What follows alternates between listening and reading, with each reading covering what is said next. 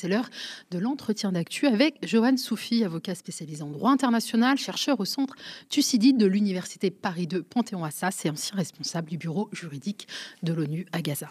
Bonsoir Johan. Bonsoir. Merci, hein, tu arrives de, Genève, donc on est très content que tu aies pu euh, faire le déplacement euh, ici euh, aux médias. avant de nous intéresser à la plainte pour génocide hein, qui a été déposée en décembre dernier par l'Afrique du Sud contre Israël, et avant de nous intéresser à ces audiences des 11 et 12 janvier dernier, hein, c'est des audiences donc, au cours desquelles la Cour internationale de justice a examiné des mesures conservatoire, on y reviendra. Euh, j'aimerais qu'on parle de cette résolution euh, relative à la situation à Gaza qui a été adoptée hier par le Conseil de l'ordre du barreau euh, de Paris.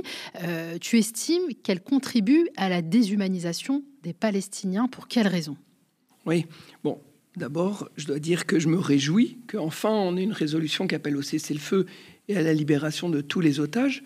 Et d'ailleurs, c'était l'objet euh, de la tribune qu'on avait déposée avec 300 avocats il y, a, deux semaines. Donc, je ne peux que m'en réjouir. Mais effectivement, euh, cette tribune, euh, ce communiqué, à mon avis, il est problématique pour plusieurs raisons. Première, c'est la temporalité. Comme je dis, on est après 100 jours de bombardement à Gaza, 25 000 morts, environ 60 000 blessés, une population entière qui est traumatisée. Et donc, on, ce silence en fait qui, a perduré pendant, ces 100 jours euh, interroge. La deuxième raison, c'est sur le langage utilisé. Et je parle de langage déshumanisant parce que euh, il n'y a jamais la mention justement des victimes civiles. On parle de plus de quasiment 10 000 enfants qui ont été tués, pas un mot pour les victimes et un langage euh, relativement passif, abstrait sur les raisons du désastre humanitaire qui est dénoncé euh, dans cette tribune. Et donc ça, c'est extrêmement problématique. Mmh. Le troisième aspect, c'est l'absence totale de langage relatif à la lutte contre l'impunité. On ne parle pas de crimes, alors que les crimes sont évidents euh, dans la bande de Gaza. Et donc, si on ne parle pas de crimes, on ne parle pas d'auteur de crimes. Et donc, voilà, ça, c'est quelque chose, moi, qui, me pose extrêmement problème. Mais enfin, le, dernier point en fait euh, de, désaccord que j'ai avec, euh, avec ce communiqué, c'est euh, la dissonance lexicale, la différence que je vois entre le communiqué qui dénonçait à juste titre les crimes commis durant l'attaque du 7, 7 octobre avec un langage fort, un langage direct, et cette tribune justement très vague, etc. Donc je sais les difficultés de parvenir à un accord mm. euh, sur des mots parce que je l'ai vécu justement sur euh, la tribune euh, qu'on a rédigée. Pour avoir un collectif, il faut forcément être peut-être plus, plus abstrait. Mais en tout cas, moi, cette tribune, elle me pose problème, notamment euh, au regard euh, de, du temps qui s'est écoulé mhm. avant d'obtenir euh, ce communiqué. Alors, dans cette résolution, le Conseil de l'ordre a notamment déclaré ceci si le droit d'Israël à se défendre ne saurait être contesté, sauf erreur de ma part, hein, le droit international ne garantit pas ce droit aux puissances occupantes. Israël n'a pas le droit à la légitime de défense. tu confirmes? Alors, effectivement, donc, euh, la légitime défense, en fait, c'est l'article 51 de la charte de l'ONU qui euh, le consacre. Et c'est-à-dire, en fait, la charte de l'ONU, ce qu'elle prévoit, c'est les recours légaux à la force armée. Et donc, elle dit en gros que c'est soit une résolution du Conseil de sécurité, soit quand un État est attaqué par un autre État et qu'il a donc le droit de se défendre. Ça pose plusieurs questions juridiques euh, complexes. La première, c'est est-ce que la Palestine, oui ou non, est un État? Israël le nie encore, et donc effectivement l'article 51 ne peut pas être invoqué. La deuxième, c'est effectivement, comme tu l'as dit, la Cour internationale de justice en 2004 avait considéré que les territoires sous occupation ne pouvait pas être considéré comme euh, ça pouvait pas être considéré comme de la légitime défense. Et donc effectivement euh, ça ça remet en cause puisque Gaza il y a aucun doute qui était un territoire occupé en raison du blocus terrestre aérien et maritime euh, par Israël. Et donc effectivement la légitime défense ne s'applique pas. Mais moi, c'est un débat que, j'essaye honnêtement de, dépasser parce que dans tous les cas, il n'y a absolument euh, aucun doute qu'Israël a le droit de protéger sa propre population, notamment contre des attaques terroristes.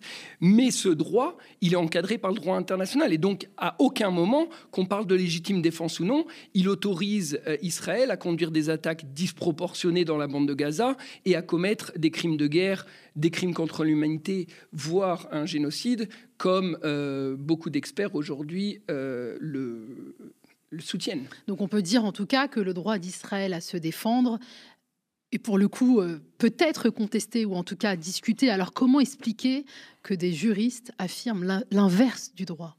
Bon, parce que ce ne sont pas des experts en droit international, tout simplement. Euh, je pense qu'ils utilisent un, langage générique mhm. qui parle du droit de défendre sa population. Mais euh, justement, cette question du droit à la légitime mhm. défense au regard du droit international, elle fait l'objet de débats extrêmement complexes et disputés euh, parmi la communauté d'experts en droit mhm. international. Et donc, voilà, à mon avis, c'est une faute de langage mais que je leur pardonne parce qu'ils ne sont pas des experts en la matière. Alors, dans une tribune, tu, en as parlé, dans une tribune publiée sur le club de Mediapart le 9 janvier dernier, plus de 300 avocats, dont toi, ont appelé à un cessez-le-feu immédiat au respect du droit international tant en Palestine qu'en Israël. Vous, y dénoncez l'absence de solidarité des barreaux français à l'égard des civils et avocats palestiniens. Ce texte-là aurait dû provoquer un sursaut de la part du Conseil national des barreaux, donc pas seulement le, le barreau de Paris, mais de l'ensemble des barreaux Qu'est-ce qu'ils attendent pour réagir? Il y a quand même quoi 80, 80 avocats qui ont été assassinés par Israël durant cette guerre? Oui, c'est ça, 80 avocats. Le palais de justice, enfin le, la maison de l'avocat qui a été aussi détruite, ciblée, alors que c'est un bâtiment euh, protégé, parce que c'est un bâtiment civil. Donc effectivement, des attaques, euh, mais qui s'inscrivent dans, une, dans des attaques plus systématiques contre l'ensemble des infrastructures civiles de la bande de Gaza. Après, euh, la question, j'ai pas de réponse.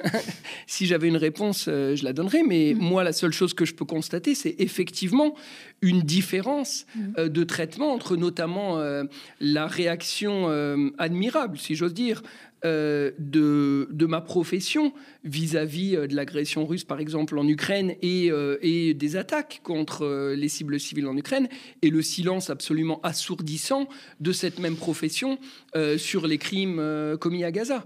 Donc euh, voilà, moi, mm. c'est la seule chose que je peux constater. Alors je te propose d'évoquer maintenant cette plainte pour génocide déposée par l'Afrique du Sud contre Israël. On va revenir avec toi sur les audiences des 11 et 12 janvier euh, dernier que tu as longuement euh, commenté. Hein. donc durant ces durant ces audiences, la Cour internationale euh, de justice a été amenée à examiner les mesures conservatoires, autrement dit les mesures urgentes et provisoires demandées par Pretoria pour prévenir ou mettre un terme au génocide. Avant que les juges euh, ne se prononcent sur le fond de l'affaire, est-ce que tu peux nous rappeler quelles sont ces mesures, euh, Johan? Oui, donc les mesures demandées par Pretoria, effectivement, ce que Pretoria, euh, ce que l'Afrique du Sud et ses avocats soutiennent, c'est qu'il y a aujourd'hui un risque plausible de génocide qui nécessite de prendre de manière urgente des mesures conservatoires. Donc ces mesures conservatoires, elles sont au nombre de neuf. La première, c'est de demander à Israël de ne pas commettre ou de cesser de commettre un génocide. Deuxièmement, un cessez-le-feu qui seul peut permettre de mettre un terme à ce risque de génocide, mais d'autres mesures, euh, par exemple l'accès à l'aide humanitaire, ou plutôt qu'Israël stoppe ses restrictions à l'accès humanitaire à la bande de Gaza, aussi l'accès aux enquêteurs internationaux, mais aussi de rappeler à Israël son obligation, au regard de la Convention de 1948 sur le génocide, de poursuivre euh, les citoyens israéliens qui se rendraient coupables d'incitation directe et publique au génocide. Enfin, le dernier point et la dernière mesure conservatoire qui est demandée par l'Afrique du Sud, c'est qu'Israël euh, dépose un rapport de manière régulière devant la CIJ pour montrer comment il met, comment il met en œuvre euh, ces mesures conservatoires qui sont sollicitées par l'Afrique du Sud il y a eu deux audiences. La première, celle du 11 janvier, qui a été consacrée aux plaidoiries de l'Afrique du Sud, au soutien de leur demande de mesures conservatoires. Sur Twitter, tu as décrit un, développement juridique extraordinaire. Alors, euh, avant euh, de, l'évoquer, peut-être un mot d'abord sur la, composition de la Cour internationale de, justice et son, et son, et son fonctionnement. Alors, la Cour internationale de justice, c'est l'organe judiciaire des Nations Unies. Mm. Donc, elle a été créée en 1945, au même moment que, l'Organisation des Nations Unies. Et elle a pour objet, pour mandat, de trancher les différends juridiques entre les États, mm. ou alors de donner des avis juridiques consultatifs euh, pour l'Assemblée générale des Nations Unies ou le Conseil de sécurité, par exemple. Et donc là, on est dans le premier cas, c'est-à-dire un différend entre l'Afrique du Sud et Israël mm. concernant euh, la Convention. Euh, pour la prévention et la répression du génocide. Euh, ensuite, sur le fonctionnement mm. concret de la Cour, elle est composée de 15 juges, de différents États. Mhm. On a un juge français, notamment euh, Ronnie Abraham, et euh, qui vont décider sur, euh, à la majorité, c'est-à-dire il faut huit juges, qui vont décider si oui ou non il, est risque- il existe un risque plausible de génocide à Gaza, auquel cas ils devront prendre des mesures conservatoires. Et donc ça, ça pourrait arriver euh, dans les semaines, euh, dans les jours, dans les semaines qui Mhm. viennent. Par contre, la décision au fond sur l'affaire de savoir si Israël viole ou non la Convention sur la prévention et la répression du génocide, ça, ça interviendra malheureusement dans plusieurs années. D'accord. Alors, euh, on va s'intéresser maintenant justement aux plaidoiries euh, des euh, avocats sud-africains. Quels ont été leurs arguments? Quelles preuves ont été euh, apportées au débat? Alors d'abord, euh, rappeler, parce que j'ai vu moi sur euh, Twitter, et d'ailleurs j'ai vu aussi euh, le ministre des Affaires étrangères aujourd'hui, qui, qui parle un peu de plainte politique. Honnêtement, j'ai suivi les débats. C'est une plainte rigoureuse juridiquement et factuellement. Effectivement, il y a eu beaucoup d'arguments euh, d'apporter par les avocats euh, de l'Afrique du Sud. D'ailleurs, une équipe diverse. hein. Il y avait des avocats sud-africains, des avocats anglais, des avocats irlandais. Et donc, plusieurs arguments. Le premier, c'est de dire qu'il y a des actes constitutifs du génocide. On pense souvent euh, au meurtre uniquement parce qu'on a comme référence l'Holocauste et le génocide des Tutsis, mais il faut penser que le génocide, c'est cinq actes différents. Il y a effectivement les meurtres, mais on a aussi, par exemple, l'imposition de conditions de vie susceptibles d'entraîner la destruction d'un groupe. On a aussi les atteintes graves à l'intégrité physique ou mentale. On a aussi le transfert d'enfants d'un groupe à un autre et des mesures qui visent à entraver les naissances. Donc, c'est pas uniquement restreint euh, au meurtre. Et pour qu'il y ait un génocide, il faut que ces actes soient commis dans l'intention de détruire en tout ou en partie un groupe en raison de sa nationalité, de sa race, de sa religion ou de son ethnie. Et donc, ce que dit l'Afrique du Sud, c'est d'abord, on a quatre actes aujourd'hui à Gaza qui sont susceptibles de constituer euh, des actes génocidaires. D'abord, les meurtres, des bombardements massifs, mais aussi des exécutions ciblées, des atteintes graves à l'intégrité physique ou mentale. On parle de 60 000 blessés, mais d'une population entière qui est traumatisée aujourd'hui. On parle aussi euh, de conditions d'existence de vie qui sont susceptibles d'entraîner la destruction des Palestiniens de Gaza. Pourquoi? Parce qu'on les prive d'eau, de nourriture, de médicaments, de logements. Et enfin, des mesures susceptibles d'entraîner une restriction des naissances parce que les femmes aujourd'hui, notamment en raison, les femmes enceintes, notamment en raison de la destruction des infrastructures médicales, eh bien, euh, ça met en danger les fœtus et euh, les naissances euh, des futurs bébés palestiniens. Donc, pour les actes, il y a euh, des rapports clairs, notamment des Nations Unies, mais aussi des, des personnes qui sont sur place, qui documentent euh, ces crimes. Maintenant, ce qui est déterminant pour qualifier le génocide, Mm. c'est cette intention Ouais. génocidaire. C'est l'enjeu là des. C'est l'enjeu des débats. Ouais. Et donc, ce que euh, ce qu'affirme l'Afrique du Sud aujourd'hui, c'est deux choses. Cette intention génocidaire, elle découle d'abord des discours des responsables israéliens, et à la fois des responsables politiques et militaires, mais au plus haut niveau. Mm. Ils ont cité notamment euh, des discours du président Herzog, euh, du Premier ministre Benjamin Netanyahou, et de tout un tas de ministres, y compris le ministre de la Défense, qui déshumanisent la population de Gaza et qui euh, laissent penser qu'il y aurait une intention de la détruire euh, physiquement. Mais aussi les actes, les discours doivent s'interpréter Mm. à, la, à la lumière des actes. Et aujourd'hui, quand on voit ce qui se passe dans la bande de Gaza, et notamment les actes que j'ai décrits, Mm. eh bien, on ne peut qu'interpréter ces discours à cette lumière. Et donc, pour l'Afrique du Sud, il y a un, un ensemble de faisceaux d'indices qui laissent penser que derrière le discours officiel qui est de cibler le Hamas, il y a en réalité la volonté de non seulement de s'attaquer à la population civile euh, ce qui constituerait déjà des crimes de guerre et des crimes contre l'humanité, mais une volonté plus, euh, plus précise qui serait de détruire une partie de cette population et donc ce qui constituerait un génocide. Euh, je peux me permettre de demander toi ton avis de- d'avocat en droit international? Est-ce que toi tu, tu la- tu l'apprécies cette intention euh, euh, génocidaire Moi, je considère que, en tout cas, la, la plainte, elle est justifiée, Mm. comme je l'ai dit factuellement et juridiquement. Ouais. Après, je suis un juriste, donc je respecte aussi euh, la décision et l'interprétation des magistrats. C'est pour ça que je suis plutôt avocat ou procureur et que je Ouais. suis pas juge. Mais en tout cas, il y a des faisceaux d'indices suffisants. Et en tout état de cause, ça n'est pas parce qu'il n'y aurait pas euh, forcément in fine, dans plusieurs années, euh, un génocide, que ça ne constituerait pas des crimes de guerre et des crimes contre l'humanité. Deuxièmement, ce que je dois dire, c'est que pour avoir travaillé sur euh, des génocides, notamment au Rwanda, il est très difficile, voire impossible, de donner une date précise quand un génocide débute. Un génocide, c'est un processus. Euh, par exemple, pour donner l'exemple du Rwanda. Est-ce que le génocide, il a commencé le 6 avril 1994 ou est-ce qu'il a déjà commencé bien avant avec des discours de déshumanisation, l'achat d'armes, déjà des meurtres d'opposants, etc.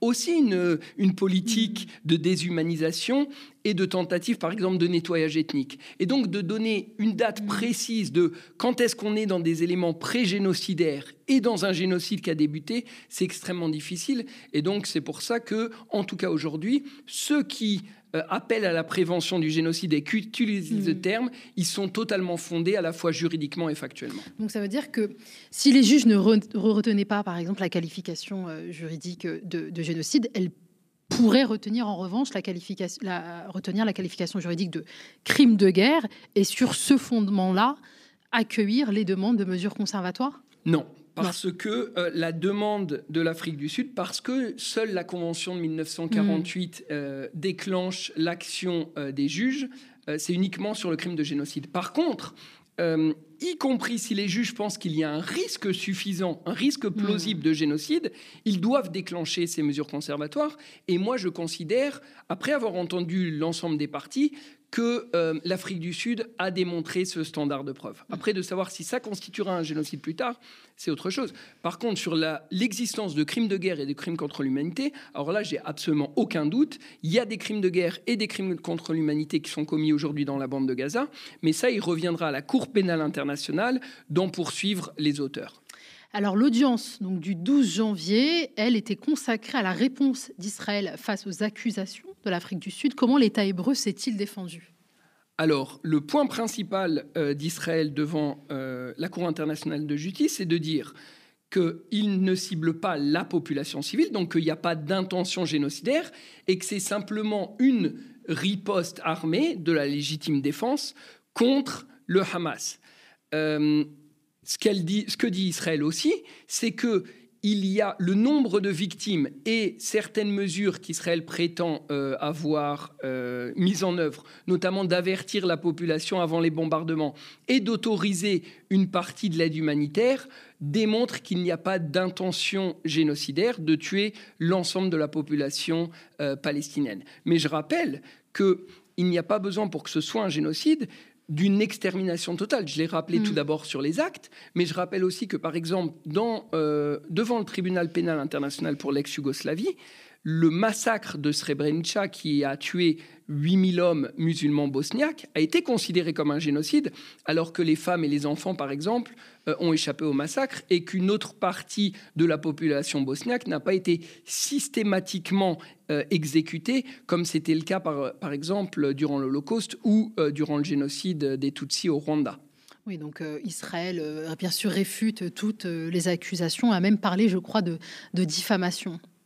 Oui, mais ça, euh, justement, si, c'était de la diffamation, eh bien, euh, les juges, euh, dont, en quelques heures, mm. auraient rejeté la plainte. Donc, moi, ce que j'appelle tout le monde, c'est aujourd'hui, les audiences sont terminées, mm. le dossier est devant la Cour internationale de justice, et donc soyons patients, mm. attendons la décision de justice. On ne sait pas quand est-ce qu'elle interviendra, cette décision Non, mais elle devrait intervenir dans quelques jours ou quelques semaines pour donner un ordre d'idée. Euh, la demande de mesures conservatoires qu'avait fait l'Ukraine contre la Russie, ça a pris deux semaines. Et celle qu'avait demandé la Gambie contre le Myanmar a pris quatre ou cinq semaines. Donc on est dans cette euh, temporalité-là. D'accord. Donc pour rappel, dans le cas du dossier justement Ukraine-Russie, euh, la Cour avait fait droit aux demandes de mhm. mesures conservatoires. Le problème reste celui de l'exécution.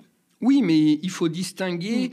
euh, ce, qui a, ce qui est une valeur juridique mm. contraignante. Et il n'y a absolument aucun doute que la décision de la Cour internationale de justice sera contraignante non seulement pour Israël, mais pour l'ensemble de la communauté mm. internationale. Ça, il n'y a absolument aucun doute. Après, la mise en œuvre du droit international, parce que...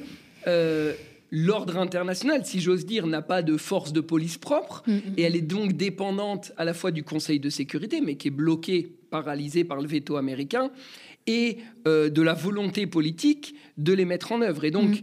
moi, je, note que la France avait dit qu'elle se conformerait à la décision de la CIJ. J'espère que l'ensemble des États, notamment les alliés d'Israël, se conformeront à la décision de la CIJ si jamais elle fait droit euh, aux demandes de l'Afrique du Sud, parce que sinon, honnêtement, c'est la fin euh, du droit international qu'on a essayé de construire euh, mm. depuis 75 ans. Et donc, c'est le règne de la force et c'est l'absence absolument de tout référentiel commun. Et donc, c'est un grand pas vers le chaos et, mm. et vers la violence absolue.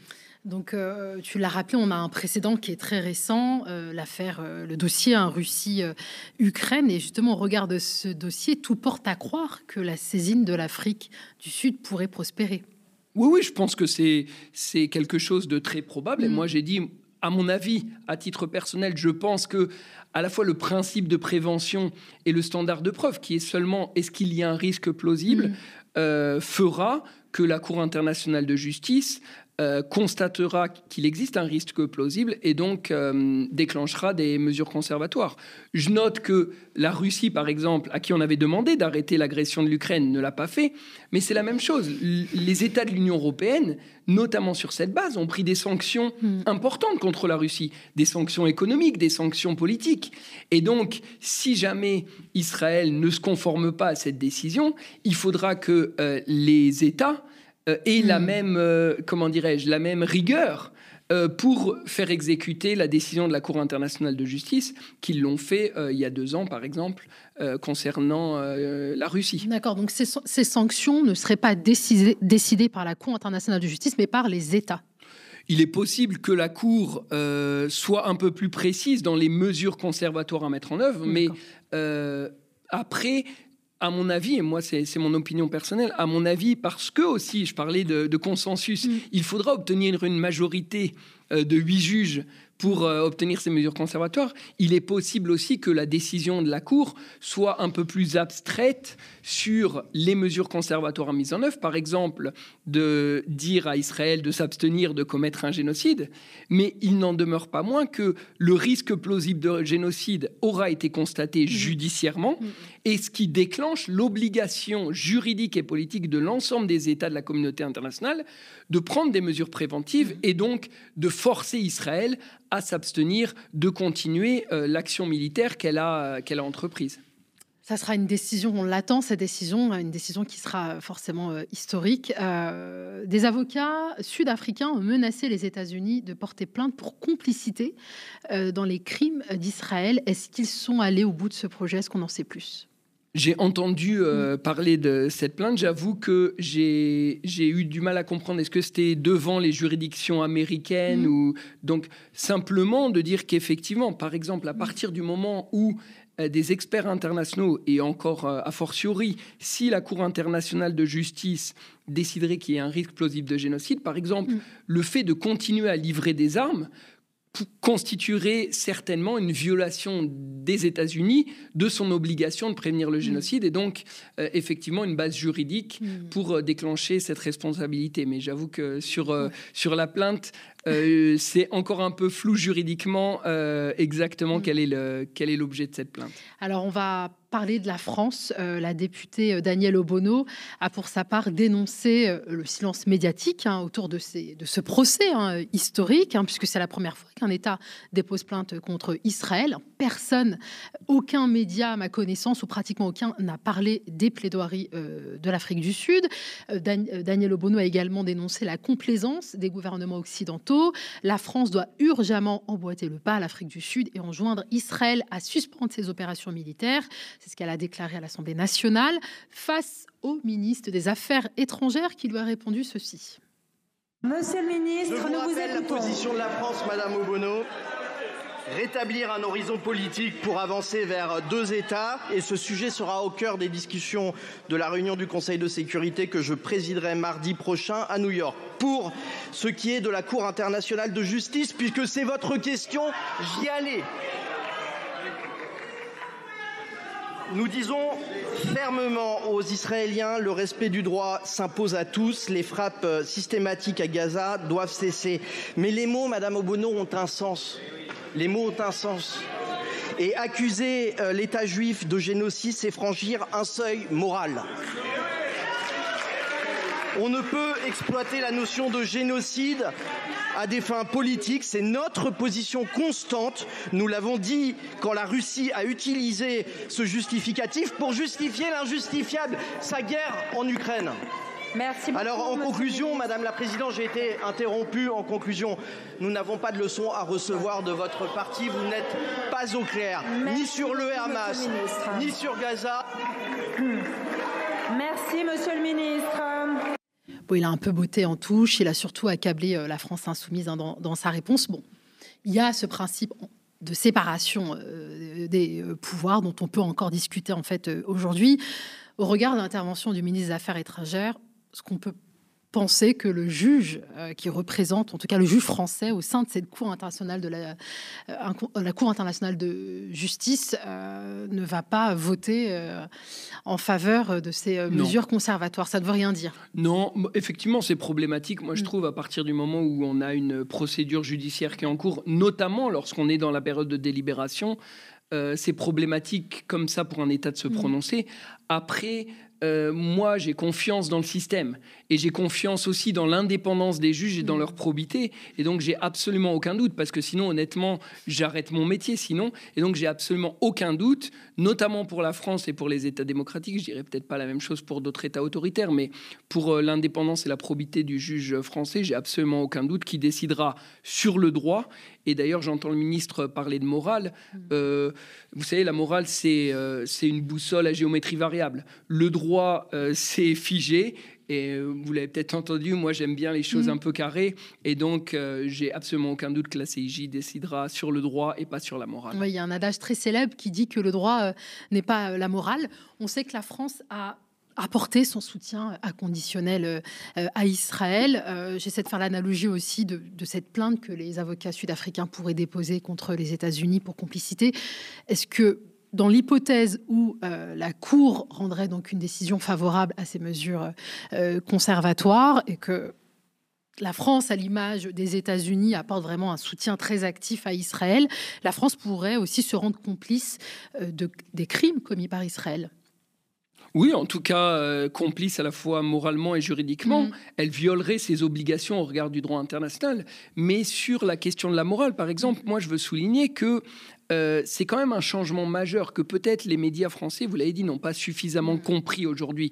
Le fait que ce soit l'Afrique du Sud, euh, une démocratie du Sud, qui a une histoire aussi coloniale et d'apartheid, qui aujourd'hui défend ses valeurs universelles et la défense du droit international, qui était traditionnellement défendu euh, par les démocraties occidentales, c'est à mon avis quelque chose qui devrait nous interpeller fortement parce que euh, c'est un changement important. Et aujourd'hui, euh, si partout dans le monde. Euh, je rappelle, l'Afrique du Sud, c'est pas un État musulman, c'est pas un État arabe, c'est même pas un État qui a des intérêts au Proche-Orient.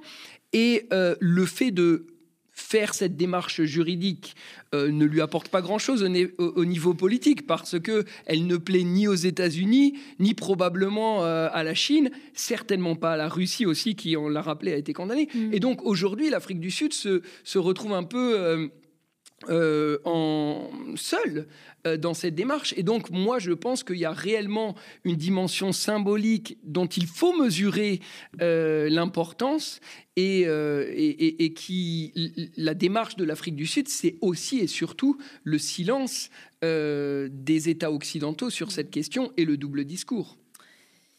Merci beaucoup, Joanne Sophie. Moi, j'invite vraiment à celles et ceux qui nous regardent de suivre. Tout est très, de, très euh, passionnant. C'est comme ça qu'on peut euh, se documenter sur, sur cette plainte, sur les audiences qui ont lieu, que tu as vraiment euh, suivi, analysé et commenté. Mais il y a également d'autres sources dont tu peux nous parler. Oui.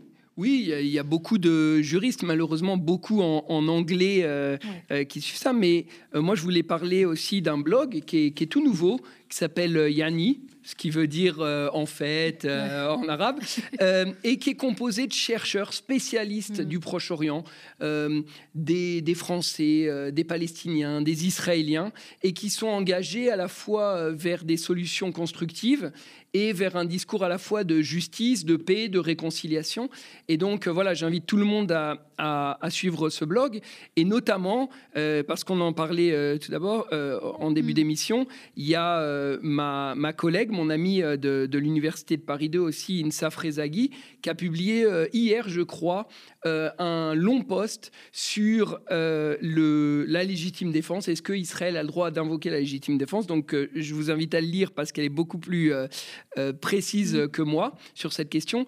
Et plus généralement, elle a, elle a une, une série de cinq euh, articles qui s'appellent La Palestine, tombeau du droit international, point d'interrogation. Je pense que c'est euh, une question qui aujourd'hui est, est, lourde d'enjeux et de sens. Et donc, je vous invite tous euh, à aller le lire. Mais on va l'inviter, cette dame, aux médias. Merci beaucoup.